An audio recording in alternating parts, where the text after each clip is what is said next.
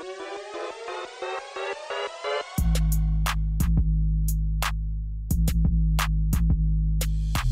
Servus Leute und herzlich willkommen in einem brandneuen Video der Mission Money. Wir sind heute back mit dem Fondsmanager der Stunde. Er hat es geschafft, in den letzten Wochen richtig gut zu performen. Manche reden ja nur und behaupten, wie gut die Performance wäre und er hat wirklich abgeliefert. Zudem gilt er als Experte für E-Commerce und darüber wollen wir heute auch mehrheitlich sprechen. Herzlich willkommen, Jochen Krisch.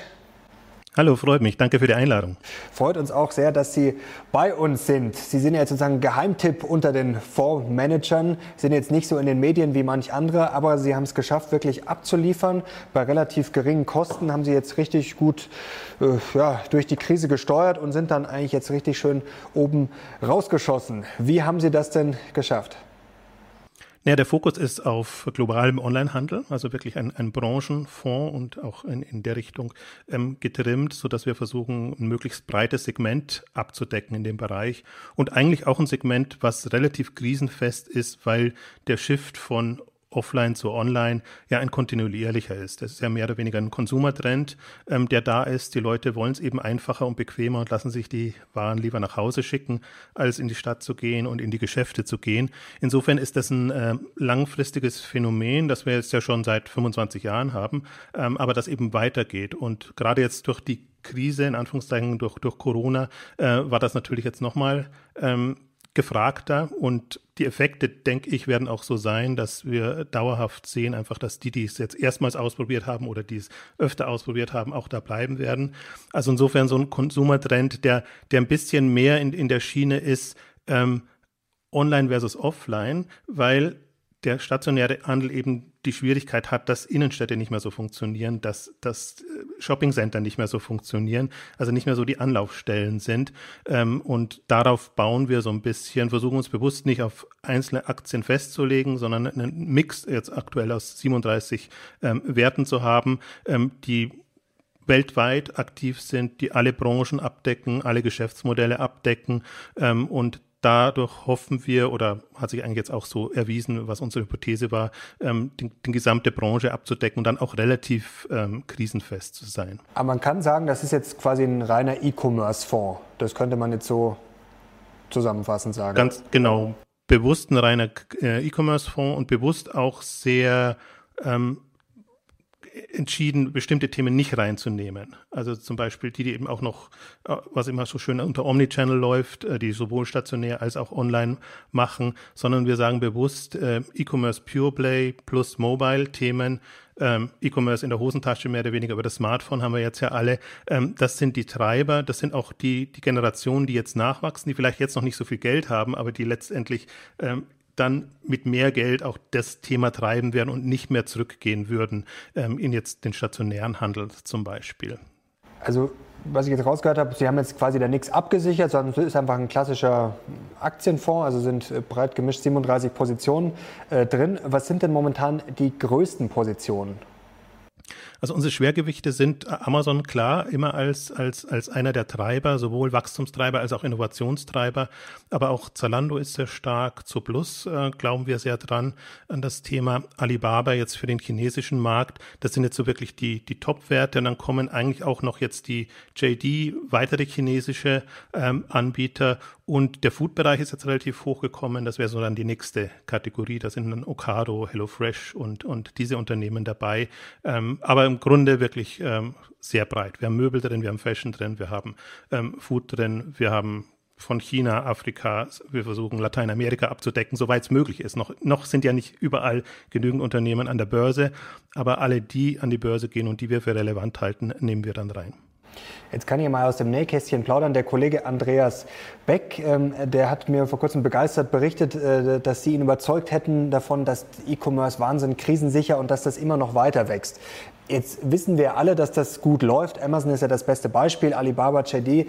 Aber warum wächst denn das immer noch weiter? Also da fragt man sich ja schon, kann das immer weitergehen oder ist da vielleicht dann auch irgendwann mal schon ein Peak erreicht? Ja, das denkt man immer so. Aber als wir vor fünf Jahren gestartet sind, uns das ja auch überlegt haben, gibt es da überhaupt eine Möglichkeit? Also es gab zwei Gründe, warum wir das gestartet haben. A, gab es 2014, 15 wirklich die Börsenwelle, wo sehr viele äh, E-Commerce-Unternehmen, Online-Unternehmen an die Börse gegangen sind, die wir natürlich schon kannten und die wir für, für substanziell hielten. Ähm, das das eine. Und dann haben wir uns natürlich auch zum Beispiel am Beispiel Amazon überlegt, wie groß kann denn Amazon noch werden? Das war auch damals schon groß und in, in den fünf Jahren, zum Beispiel in der Börsenbewertung, hat sich das, je nachdem, wann man einsteigt, 2015, äh, verzehnfacht, verachtfacht bis verzehnfacht, je nach, je nach Monat. Also da sieht man auch mal nochmal das Potenzial, das da ist. Und aber der Hauptgrund ist eigentlich, das kann man sich relativ gut vor Augen führen, wenn man sich mal die Prozente anguckt, die Onlinehandel macht. Es gibt Kategorien wie Unterhaltungselektronik, da ist das schon sehr hoch, da ist es bei 50 Prozent und zum Teil mehr, ähm, was eben über, über Amazon und die Elektronikversender läuft. Es gibt aber andere Kategorien wie äh, Food, da ist es bei 3, 4, 5 Prozent maximal, je nach Land. Das hängt immer sehr stark davon ab. Und wenn man sich einfach mal andersrum das vorstellt, wir haben quasi zwischen 50 und 80 Prozent, die noch nicht online gekauft werden. Und da das alles so eine exponentielle Entwicklung ist, ähm, ist da auch weiterhin großes Potenzial da. Und man sieht es an den Wachstumsraten von Amazon, die immer noch bei im, im, im, also 20, 30 Prozent äh, liegen, je nachdem, welche Umsätze man reinnimmt. Die haben ja nicht nur Handelsumsätze. Also insofern ist das auch noch ein Thema, das uns bleibt und ein Grund, warum das vielleicht auch ein bisschen nachhinkt im, im Vergleich jetzt zum Beispiel zu reinen Digitalunternehmen, zu den Facebooks und, und, und den, den Googles, weil natürlich physische, physische Komponenten dabei sind. Man braucht äh, Logistikinfrastruktur, man braucht Lieferdienste und ähm, all, all diese Themen, ähm, die natürlich jetzt nicht so von heute auf morgen äh, gebaut sind. Und deswegen ist das ein eher kontinuierlicher, also ich würde jetzt gar nicht mehr langsamer Effekt sein, aber ein kontinuierlich steigender Effekt, äh, den wir da sehen. Wo wird denn da eigentlich so viel verdient, jetzt mal plump gefragt? Denn natürlich äh, ist viel auf Wachstum, viel auf Verdrängung. Es muss sehr, sehr schnell gehen. Also da muss ja auch viel Geld reingepumpt werden. Also äh, die Lager müssen funktionieren. Es fließt immer mehr Technik rein. Gut, jetzt ist die Frage, ob man da beim Personal vielleicht einsparen kann, wenn dann die Roboter durch die Lagerhallen fahren. Dann müssen wieder viel mehr Leute eingestellt werden. Klar, es wird dann auch jetzt äh, viel mehr verkauft, aber die Margen sind doch da nicht so hoch, oder? Ja, jein, aber es hilft ja nichts. Also die Margen sind deshalb nicht so hoch, äh, weil natürlich auch die, die Preistransparenz größer ist und weil man, weil man sich, weil man eine ganz andere Wettbewerbssituation halt als im lokalen Handel, wo man, wo es lokale Preisführer gibt und den orientiert man sich und die können von Stadt zu Stadt, von Ort zu Ort verschieden sein. Und äh, online hat man eben diese Preistransparenz nicht nur im Handel selber, sondern durch die Suchmaschinen, Preisvergleiche und alles, was es gibt.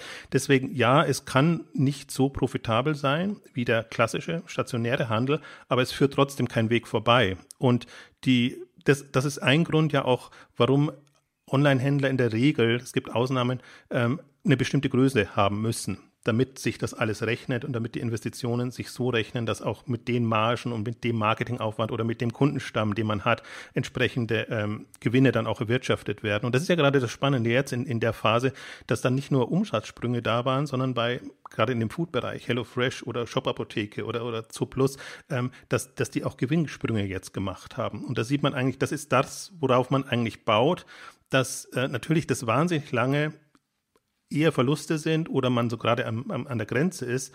Aber sobald das eben und Schwellen sind dann eben 500 Millionen Umsatz, eine Milliarde Umsatz oder wir gehen ja jetzt zum Teil Richtung 10 Milliarden und mehr äh, Umsatz bei bestimmten chinesischen Unternehmen. Und dann rechnet es sich äh, zumindest in der Kategorie, in der E-Commerce-Kategorie. Mhm. Ähm, jetzt äh, stellt sich natürlich vielleicht die Frage auch bei einigen Zuschauern nach dem Motto, eigentlich reicht das nicht, wenn ich jetzt Amazon habe, vielleicht nehme ich mir dann noch Alibaba rein. Also eigentlich die größten, die dann ja wahrscheinlich eh die meiste Marktmacht haben. Ähm, zum Beispiel, Sie haben jetzt auch in dem Fonds drin Asos zum Beispiel, die sind ja auch zwischendurch mal nicht so gut gelaufen. Also brauche ich da wirklich so viel verschiedene? Klar, Streuung ist natürlich immer grundsätzlich eine gute Idee, aber eigentlich, wenn ich da die größten zwei, drei habe, reicht das nicht? Ja, ich bin kein so großer Freund von Stockpicking, weil ich ähm, das Gefühl habe, man setzt immer auf die Falschen. Ähm, und man kann es zum Beispiel auch beim, am Beispiel Amazon ähm, klar machen. Es gab Phasen, wo Amazon ausgebrochen ist und wirklich extreme Kursgewinne hat. Es gab aber auch jetzt Phasen zum Beispiel, wo das nicht so lief. Oder gerade das letzte Jahr war für Amazon ein, ein schwieriges Jahr. Und ich glaube sehr, ich glaube nicht so. Äh, Winner takes it all Prinzip, ähm, sondern ich glaube schon, dass es ähm, Spezialisten gibt, die, sei es jetzt unterschiedliche Märkte abdecken oder, oder unterschiedliche Zielgruppen, unterschiedliche Geschäftsmodelle. Ähm, und ich glaube, das wird immer so ein bisschen unterschätzt, weil natürlich ähm, Amazon war das herausragende Phänomen und hat natürlich die Kategorie geschaffen und setzt da die Standards. Ähm, dann geht immer so ein bisschen unter, was sich im Windschatten von Amazon tut. Und selbst in USA inzwischen, wo, der, wo Amazon ja wirklich eine Dominanz hat, sieht man eben, dann hat ein Wayfair im, im Möbelbereich ähm, eine Chance, dann kommt jetzt ein Chewy im, im, im auch äh, Tierbedarfsbereich ähm, an die Börse und ist, ist wahnsinnig äh, gefragt und hat auch die entsprechenden ähm, Umsatz- und Wachstumsraten. Und das liegt eben auch daran, dass Amazon sich irgendwann auf etwas konzentrieren muss. Und dann können sie eben so die kleineren Kategorien oder die Zielgruppen, die ihnen eben nicht so liegen, nicht so abdecken. Und das bietet Chance, Chancen für andere und, und für jemand, der eher langfristig orientiert ist und ähm, an der ganzen Branche. Es ist halt immer auch so ein bisschen die Frage, letztes Jahr gab es so eine spannende Phase, wo, wo man bei Amazon auch das Gefühl hatte, dass Amazon so einen Peak im Handelsbereich erreicht. Also dass, dass die zwar die Gesamtumsätze noch wachsen, aber in, in ihren eigenen Handelsumsätzen, da waren die Wachstumsraten dann so bei 10 Prozent und zum Teil drunter, je nach Quartal, ähm, wo man sich dann schon denkt, ja, okay, dann, dann ist halt der Treiber nicht mehr da, weil Amazon auf einem riesen Volumen natürlich die Wachstumsraten erzielen muss. Das ist ein unheimliches äh, Umsatzvolumen. Ähm, und deswegen muss man sich, glaube ich, da auch schon Gedanken machen, ist ist Amazon für alle Zeiten gesetzt? Also zum Beispiel, wir haben jetzt die Mobile-Welle, die kommt. Ähm, ist Amazon am Smartphone genauso populär wie jetzt im Web gewesen? Gibt es nicht andere, die das besser können und, und, und treiben können? Und das sind die Gedanken jetzt in der Kategorie. Ich glaube, man darf sich da nicht so fixieren. Jetzt als Außenstehender verstehe ich das immer, wenn man, wenn E-Commerce nur ein Thema ist unter vielen, ja, dann würde es reichen, dass, dass man so ein, zwei, drei vielleicht rauspickt. Aber wenn man versucht, wirklich den gesamten Markt und die Branche abzudecken, ist das gefährlich aus meiner Sicht. Bleiben wir noch ganz kurz bei Amazon. Das finde ich nämlich äh, interessant. Nehmen wir mal an, ich wäre jetzt Jeff Bezos und äh, Sie als Experte würden jetzt mit mir abends hier ein Glas Wein trinken vielleicht und ich würde mal nach ein paar Tipps fragen, was da so vor sich geht, was man vielleicht verbessern könnte. Was würden Sie denn Amazon raten? Also wo sehen Sie da vielleicht, ich würde es gar nicht sagen Schwächen, aber wo, Sie haben es gerade schon angesprochen, zum Beispiel Mobile, wo ist da Potenzial oder was könnte man vielleicht falsch machen, verschlafen jetzt? Ja, bei Amazon ist es fast schon Anmaßung, wenn man da versucht, Tipps zu geben, weil die wirklich äh, äh, unglaublich innovativ und professionell wirklich die, die Themen vorangetrieben haben. Also insofern kritisiert man da auf sehr hohem Level. Also das ist schon wirklich eigentlich bemerkenswert, wie, wie ein Unternehmen 25 Jahre am Puls der Zeit agieren kann und eigentlich einen Standard nach dem anderen setzt. Aber in, Richtungen, die Amazon momentan geht, wo man vielleicht auch sieht, dann, welche Chancen gibt es auch für andere. Amazon ist eben wahnsinnig Prime-fixiert. Sie wollen Stammkunden, die wollen Wiederbesteller, die wollen möglichst viele Bestellungen pro Jahr und, und die Richtung ist das ähm, Geschäftsmodell getrimmt. Das heißt, gelegentliche Online-Besteller, Leute, die nur hin und wieder bestellen, ein, zwei, dreimal im Jahr, vielleicht einmal im Quartal, ähm, die werden eigentlich in Anführungszeichen immer von Amazon genervt, in das Prime-Programm zu gehen und dann quasi wirklich zur Geldmaschine für, für Amazon zu werden. Ähm, deswegen in dem Bereich ist es, ähm, also da muss sich Amazon entscheiden und sie haben sich halt eher für die, für die Schiene entschieden und deswegen können andere, sagen, uns ist es egal, du kannst bei uns, äh, bist jederzeit willkommen, ob Prime-Kunde oder nicht haben, haben damit einen Vorteil. Mobile sehe ich tatsächlich eine, eine, eine Thematik, ähm, wo Amazon mit seinem als Universalist wirklich ähm, eine Herausforderung hat. Der kleine Screen, die vielen Produkte, das entweder über Suchen oder über andere Komponenten abzudecken, ist eine große, große Herausforderung. Deswegen glaube ich gerade im Mobile-Bereich auch sehr an die Spezialisten, die sich auf spezielle Kategorien stürzen oder einfach auch beschränkte Produktsortimente. Wir haben zum Beispiel im, im Fonds Stitch Fix, das ist ein Modeanbieter, ähm, der über Empfehlungen, Vorausempfehlungen, äh, Vorempfehlungen, so muss ich sagen, ähm, äh, funktioniert, der nicht ein dauerhaftes Riesensortiment hat, sondern der nach den persönlichen Bedürfnissen, Geschmack äh, Produkte anbietet. Und das funktioniert natürlich im Web sowohl als auch im äh, als auch mobile, weil man immer nur eine bestimmte Menge an, an Vorschlägen bekommt, aus denen man dann auswählt. Und das ist ein Modell. Amazon versucht das zum Teil dann immer nachzumachen und und und für sich äh, zu vereinnahmen. Aber das ist natürlich ein komplett anderer Ansatz. Ähm, sowohl Mode, Amazon ist Amazon verkauft viel Bekleidung, würde ich sagen, aber unter Mode, wirklich Fashion, ist dieses Amazon-Modell sehr, sehr schwierig. Also das sind alles so, aber das kann man jetzt nicht als Rat geben, sondern muss man einfach sehen, der Markt ist sehr vielfältig, so wie ja auch der bestehende Handelsmarkt zu Recht ja unterschiedliche Spezialisten hervorgebracht hat und sich das ja auch immer wieder durchwechselt. Mal sind es die Fachmärkte, mal sind es die wirklich ganz, ganz kleine Nischenanbieter. Ähm, äh, insofern ähm, ist die Frage, ob Amazon alles für alle sein kann. Das, das ist eigentlich eher so die, die Grundthematik. Und ähm, sie versuchen es jetzt, also was, was Amazon jetzt ja gut macht oder ähm, was die nächste Stufe ist, Amazon und Food. Amazon Fresh oder sie haben Whole Foods übernommen. Also sie versuchen eben das Food-Segment oder sie nennen es inzwischen Essentials als Treiber zu nehmen für ihr Geschäft, weil das eben die Kategorien sind, wo man häufig bestellt, wo man einen gewissen Komfort braucht und äh, wo man aber trotzdem so ein bisschen, äh, also trotzdem auf den Preis achtet. Also das, das ist der Fokus von Amazon. Sie versuchen diese Treiber ähm, für sich zu etablieren und dann auch in solche Kategorien vorzudringen. Was sind denn jetzt Trends? Also bei Amazon haben wir jetzt auch viele Sachen gesehen, was äh, da was versprechen könnte. Es ist natürlich Voice, also äh, die Bestellung dann über Alexa zum Beispiel, was das Ganze ja viel einfacher, schneller machen soll. Ähm, es gab ja mal die Dash-Buttons, dann die Lieferung per Drohne. Ähm, also was ist aus Ihrer Sicht ähm, da vielleicht schon passiert, was das Geschäft in der Branche oder jetzt bei Amazon auch äh, speziell anschieben könnte? Und was kommt dann noch? Also was haben viele Leute jetzt vielleicht noch gar nicht auf dem Zettel, was so die Trends beim E-Commerce sind oder werden könnten? Ich glaube, dass der treibende Faktor wird immer Bequemlichkeit sein. Also jenseits von Preis und allem, was im Handel ohnehin eine Rolle spielt. Aber je bequemer ich es machen kann für, für die Kunden, umso besser. Und da spielen genau die ganzen Faktoren, die Sie jetzt genannt haben, ähm, natürlich eine Rolle. Da spielt aber auch, das wird immer ein bisschen übersehen, die Lieferkomponente eine große Rolle. Wie einfach und bequem kann ich das Produkt oder die Bestellung bekommen. Äh, muss ich zu Hause sein, muss ich nicht zu Hause sein? Amazon hat da jetzt zum Beispiel Amazon Key als Lösung, wo man quasi den äh, Paketboten die Wohnung freigibt und die können das dann gleich dahin platzieren, wo sie wollen. Amazon Amazon versucht, das all diese Themen immer als Infrastrukturthema gleich zu sehen. Das heißt, Amazon Key wird auch für Handwerker zum Beispiel möglich sein, dass, dass man Handwerker reinlässt in die Wohnung und so. Ähm, das sind alles so, so Bequemlichkeitsmomente und die ich eigentlich am spannendsten finde. Auch Voice äh, ist im ersten Moment nur mal erstmal in Anführungszeichen ein Gimmick oder eine Möglichkeit, die man auch für den Onlinehandel nutzen kann.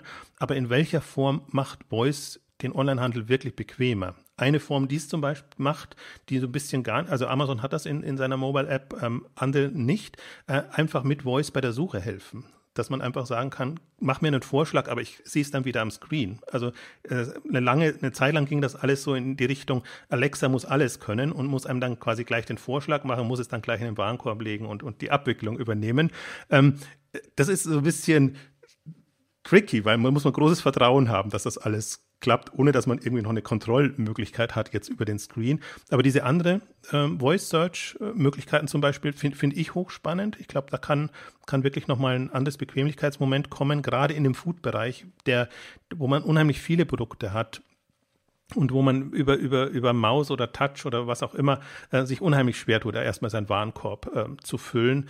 Ähm, also deswegen bin ich gar nicht immer so ein Freund nur auf die Tech-Themen dabei zu achten, sondern wirklich auch auf die, die Service- und Bequemlichkeitsthemen, die, die online, gerade in Kombination mit dem Smartphone, da ist noch so, so, so viel möglich, äh, wie man das für die, für die Kunden einfacher und bequemer macht und wie man sich da auch als, als notwendigen Service etabliert. Also es geht ja auch so ein bisschen darum, dieses App-Abwettrennen, ähm, dass man eben nur wenige Apps auf dem Screen hat und die, die es einfach am bequemsten machen können, ähm, die werden die Gewinner sein. Momentan ist das äh, natürlich Amazon, eBay und, und die großen Bekannten, weil die schon bekannt waren. Dann nimmt man auch die App gern mit auf den Screen. Aber angenommen, da kommen jetzt andere und es gibt ja so Player auch, die noch nicht an der Börse sind, wie, wie Wish, wie viele der, der neuen chinesischen Anbieter, die jetzt auch nach, nach Deutschland oder Europa oder weltweit ähm, eigentlich kommen. Ähm, und, oder Picnic zum Beispiel ist im, im, im Food-Bereich in NRW ähm, ein Dienst, der, der aus Holland kommt und der das unheimlich bequem macht, das, Ein das Einkaufen von Lebensmitteln und eben rein auf Mobile setzt. Also das, das sind für mich dann eher so Trendthemen und Entwicklungen, die ich sehe, immer sehr konsumerorientiert. Was macht es dem Shopper wirklich einfacher? Hm. Wie viel hat denn die Krise jetzt eigentlich beigetragen? Denn wir wissen jetzt alle, ohne Amazon und Co. und die Lieferdienste wären wir wahrscheinlich ziemlich aufgeschmissen gewesen. Das hätte die Lage viel schwieriger noch gemacht. Haben da jetzt wirklich sehr viele, ähm, mal plakativ gesagt, ein Amazon-Konto gemacht in der Krise, die vorher noch keins hatten oder auch bei anderen äh, Online-E-Commerce-Plattformen? Also zeigt sich das vielleicht erst noch in den kommenden Monaten und Jahren, dass es da nochmal so ein richtiger Schub kommt, weil viele einfach darauf angewiesen waren und vielleicht vorher gesagt haben, okay, das will ich nicht oder brauche ich nicht. Also was kommt da noch? Gibt es da vielleicht auch schon erste Zahlen dazu? Also es gibt, ja, erste Zahlen gibt es, Studien noch nicht so wirklich. Auf die Studien wartet man dann noch, ob das wirklich so ein, so ein ähm, ja, allgemeines Phänomen ist. Aber man sieht es natürlich jetzt gerade an den Quartalszahlen, die ja jetzt rauskamen ähm, für das erste Quartal und wo die meisten dann eben auch Ausblicke gegeben haben auf April und teilweise Mai schon. Und da sieht man natürlich schon, also die, die Hauptdynamik ist und gerade bei den Lebensmittelanbietern zum Beispiel, die mussten ja fast die Schotten dicht machen. Also sie sagen, wir bestiehen jetzt unsere Stammkunden und auf die konzentrieren wir uns und die haben wir schon als, also die haben schon das Vertrauen in uns und, und die wollen wir bestens bedienen, haben dann eher bei den Neukunden zurückgefahren. Aber man sieht das auch, ähm, dass, dass Leute, also dass, dass ähm, die Online-Händler günstiger Neukunden gewinnen konnten, weil eben die Hürde natürlich geringer war. Und die Frage wird jetzt sein, ob die bei der Stange bleiben. Und was man auch sieht, ist auch so ein Phänomen, dass natürlich jetzt die Altersgruppe, sage ich mal 50 plus, 60 plus ähm, plötzlich auftaucht, ähm, die, die vielleicht vorher noch nicht so affin war und die das natürlich jetzt auch als, als zusätzlichen oder alternativen bequemen Kanal nutzt. Ähm, also ich gehe davon aus, dass das ähm, nochmal einen Push gibt und dass, ähm, also das, was mich ja am meisten erstaunt hat in, an der ganzen Entwicklung, ist A, und es war die große Frage, ist der Onlinehandel überhaupt dafür gerüstet, für solche Nachfrageschube? Und es war ja, waren ja Bestellungen, teilweise das Doppelte, das Dreifache von üblichen äh, Volumina zu der Jahreszeit und um einiges über dem Weihnachtsgeschäft von, von, vom letzten Jahr.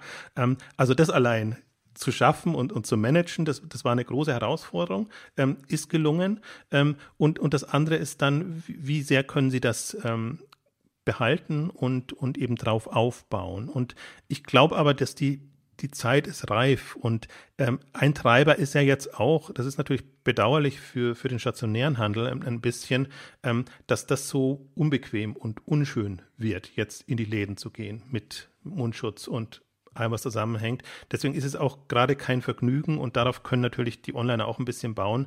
Deswegen wird online nicht schöner, aber online ist als Alternative natürlich ähm, ein, eine Option dann.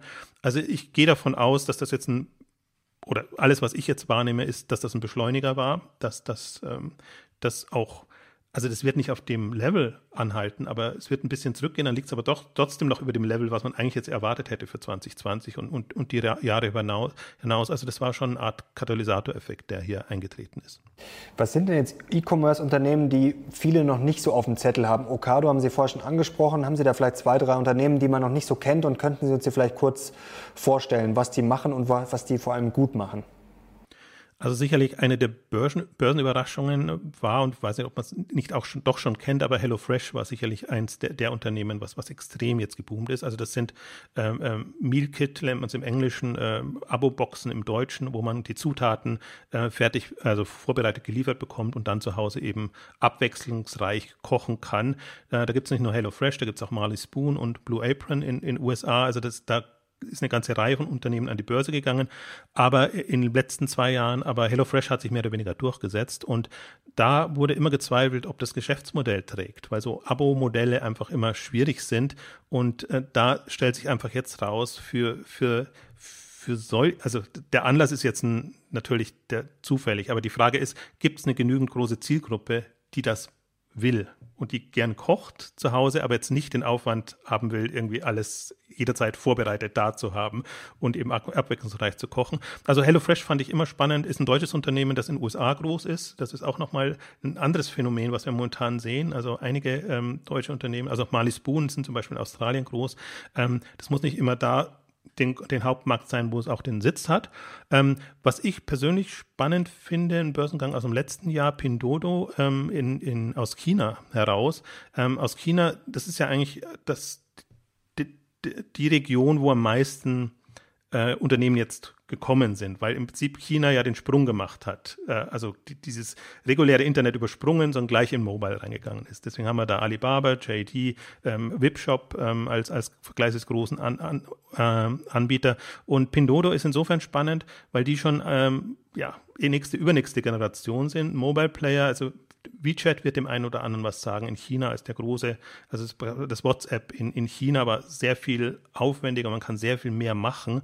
Und äh, Pindodo hat sich auf WeChat äh, platziert und ähm, dann auf das Thema, was ja auch mal in der Dotcom-Phase schon mal groß war, äh, Gruppenkäufe. Aber anders, äh, Gruppenkäufe im Sinne von, je mehr Leute bestellen, desto günstiger bekommst du es. Ähm, und ähm, das ist so der, der Treiber, sowohl kundenseitig als auch ähm, händlerseitig, äh, den, den Pindodo gut spielt, äh, enorm bewertet jetzt, also auf, auf Höhe von, von JD. Ähm, da kann man sich mal fragen, ob das äh, vernünftig ist, aber auch enorme Nutzerzahlen. Also über eine halbe Milliarde Leute, die das nutzen. Das ist wirklich ein, wenn man nur die, auf die Nutzer guckt, ein, ein wirklich großer, fast möchte man schon dominanter Player. Aber natürlich bei uns relativ unbekannt. Und was ich immer ähm, interessant finde, ich gucke mir immer sehr gerne die Spezialisten an. Ähm, die sind natürlich in der breiten Masse dann nicht so bekannt, aber Stitch Fix habe ich schon genannt als, als Alternative zu dem, zum ähm, ähm, ähm, im Modebereich ähm, ein Farfetch, das sich eher auf Luxusthemen ähm, konzentriert. Da gab es sehr lange nur Net-a-Porter und, und Jokes an, an der Börse. Die haben sich dann zusammengeschlossen und sind wieder von der Börse genommen worden. Deswegen hatte man da in dem Luxussegment eigentlich lange gar niemanden. Und man hat jetzt eben einen Farfetch, die, die den aus meiner Sicht einen sehr guten Job machen, da eine, eine substanzielle äh, Plattform aufzubauen äh, für den Bereich. Ja, ich könnte jetzt, ich möchte jetzt nicht zu nischig werden und die ganzen äh, chinesischen äh, ähm, Unternehmen durch durchgehen. Ähm, ich habe was ein Unternehmen, was ich sehr spannend finde, was sich so extrem gewandelt hat, ähm, ist Naked Wine. Naked Wine war ein, ein Online-Anbieter, der dann verkauft wurde an Majestic Wine, das an der Börse war, ähm, das aber eher stationäre Filialen hat, ähm, das aber ein ganz smartes Modell hat, ähm, auch eine Art Wein-Abo, ähm, wo sie direkt mit Winzern arbeiten können und wo sie den Markt komplett drehen. Also sehr viel genauer auch sagen können, was, welch, wie viel Bestellungen brauche ich, wie viel Wein brauche ich je nach Nutzerzahl. Ähm, und daraus jetzt, und jetzt im letzten Jahr haben sie den stationären Handel aufgegeben und haben sich nur mehr auf dieses Naked Wine Online-Geschäft ähm, konzentriert. Und das fällt natürlich ähm, in das Raster rein und ähm, das finde ich die ähm, spannenden Unternehmen. Und wie schätzen Sie Okado ein? Okado ist auch, ähm, das war ja immer so ein, ist immer sehr stiefmütterlich behandelt worden an, an, an der Börse. Eigentlich schon sehr lange an der Börse, haben ihr Geschäft auch gut gemacht. Ähm, nicht hochprofitabel, aber nicht unprofitabel. Und das ist eigentlich meine Kennzahl immer. Also schaffe ich es, trotz der Wachstumsraten ähm, eine vernünftig runde Strategie zu fahren. Und der Durchbruch kam in den letzten zwei Jahren, ähm, hat sich Okado zu einem Tech-Player gemausert. Das heißt, sie wollen die Infrastruktur für andere Lebensmittelhändler zur Verfügung stellen.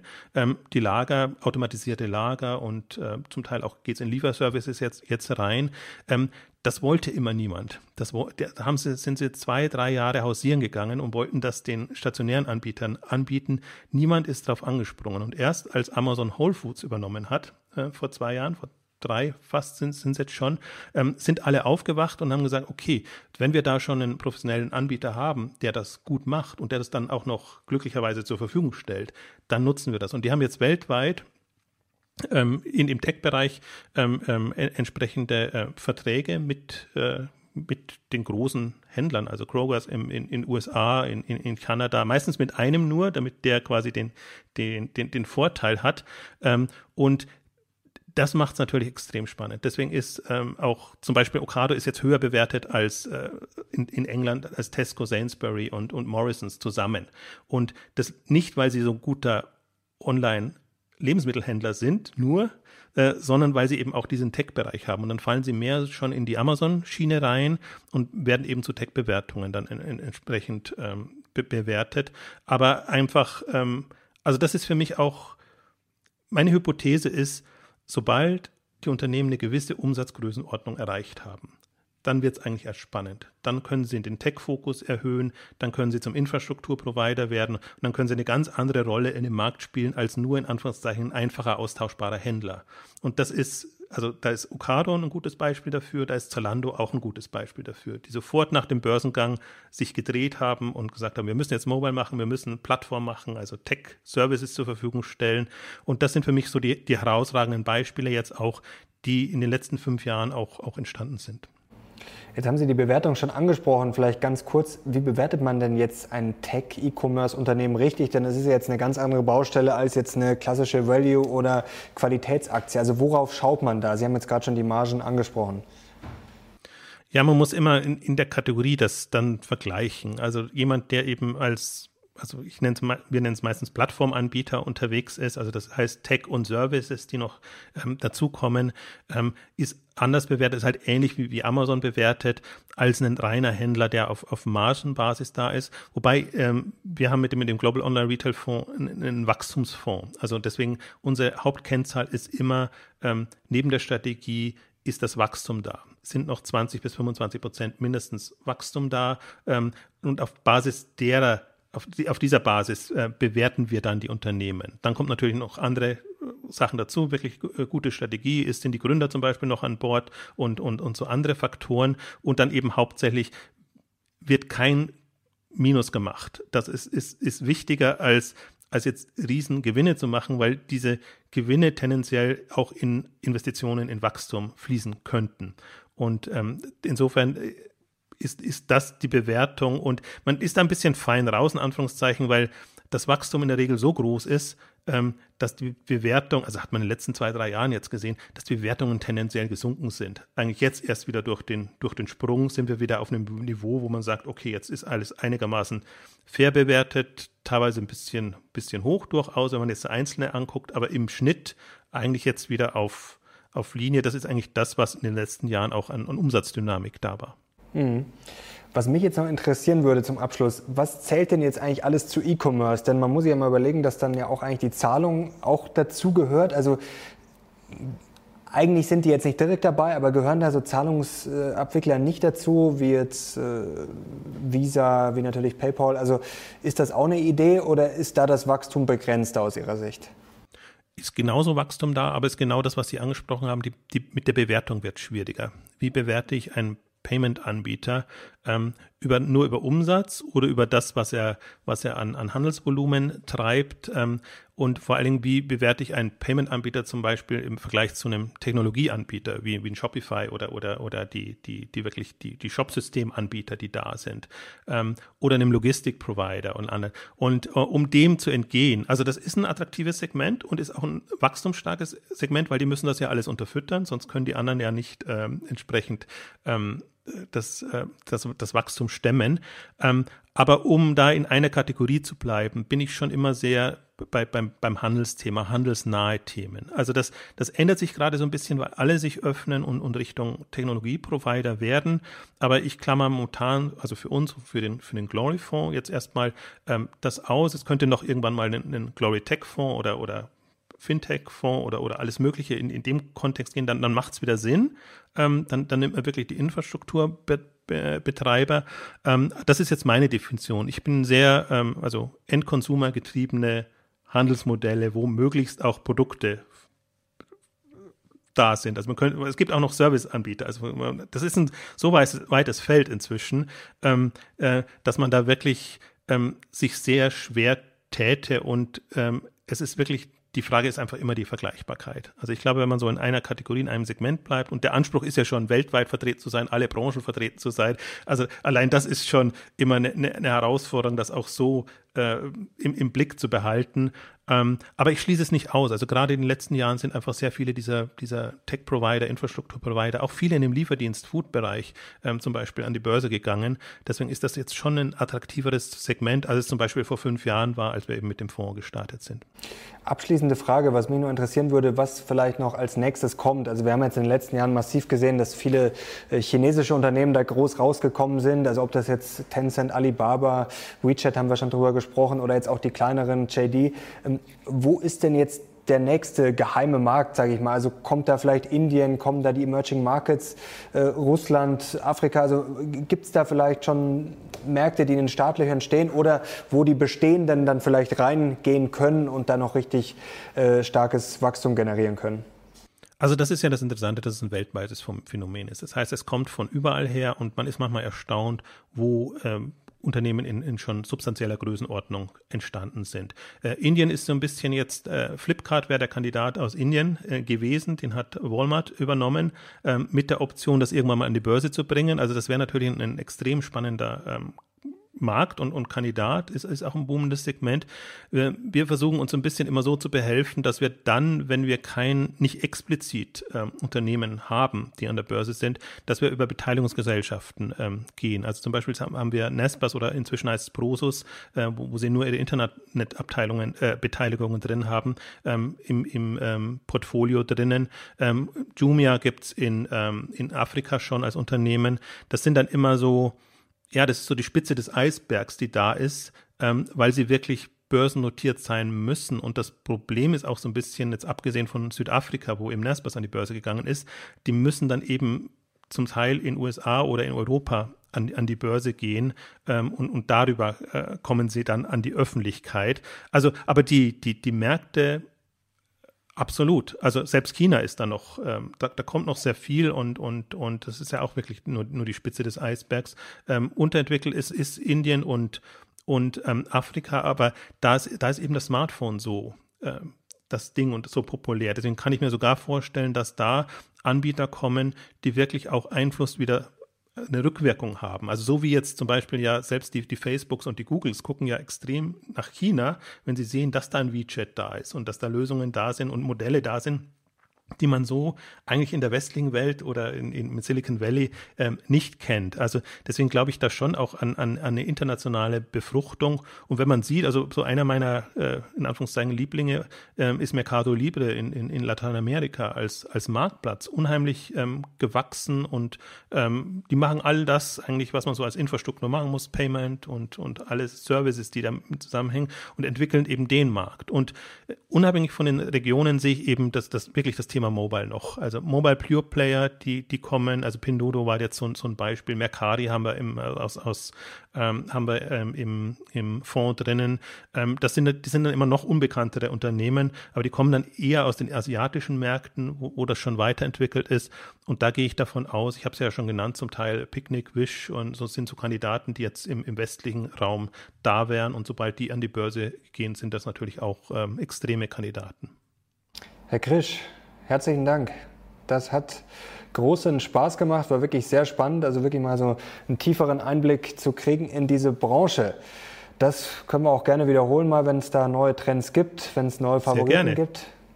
Das hat großen Spaß gemacht. Leute, wenn ihr Herrn Krisch wieder sehen wollt und wenn ihr dieses Video gut fandet, dann gebt doch bitte einen Daumen nach oben und da bin ich jetzt sehr gespannt auf die Kommentare, was ihr da schon im Depot habt. Sicherlich Amazon und Co. stehen da ganz oben, aber gerade von den Geheimtipps würde mich interessieren. Schreibt doch mal in die Kommentare, was ihr da vielleicht schon auch auf dem Zettel habt. Ihnen herzlichen Dank und euch herzlichen Dank fürs Zuschauen. Bis zum nächsten Mal. Wir sind jetzt raus. Ciao.